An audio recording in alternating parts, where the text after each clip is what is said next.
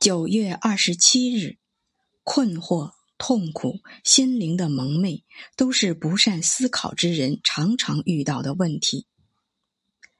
一个人若不敢深究自己的观点，不敢以批判的态度对待自己的道德姿态，那么他首先要要做的，便是提高自己的道德勇气，进而才能获得明辨是非的能力。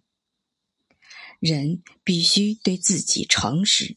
不畏惧自我，这样才可能感知到纯粹的真理原则，看到揭露万物本质的真理荣光。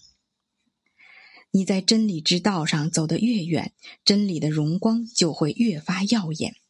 真理能经受住各种考验与探究，但是在质疑之下，虚妄的东西将原形毕露，质疑的声音愈加强烈。虚妄脆弱的本质就愈加暴露，在纯洁思想的探求面前，虚假的幻象会四分五裂。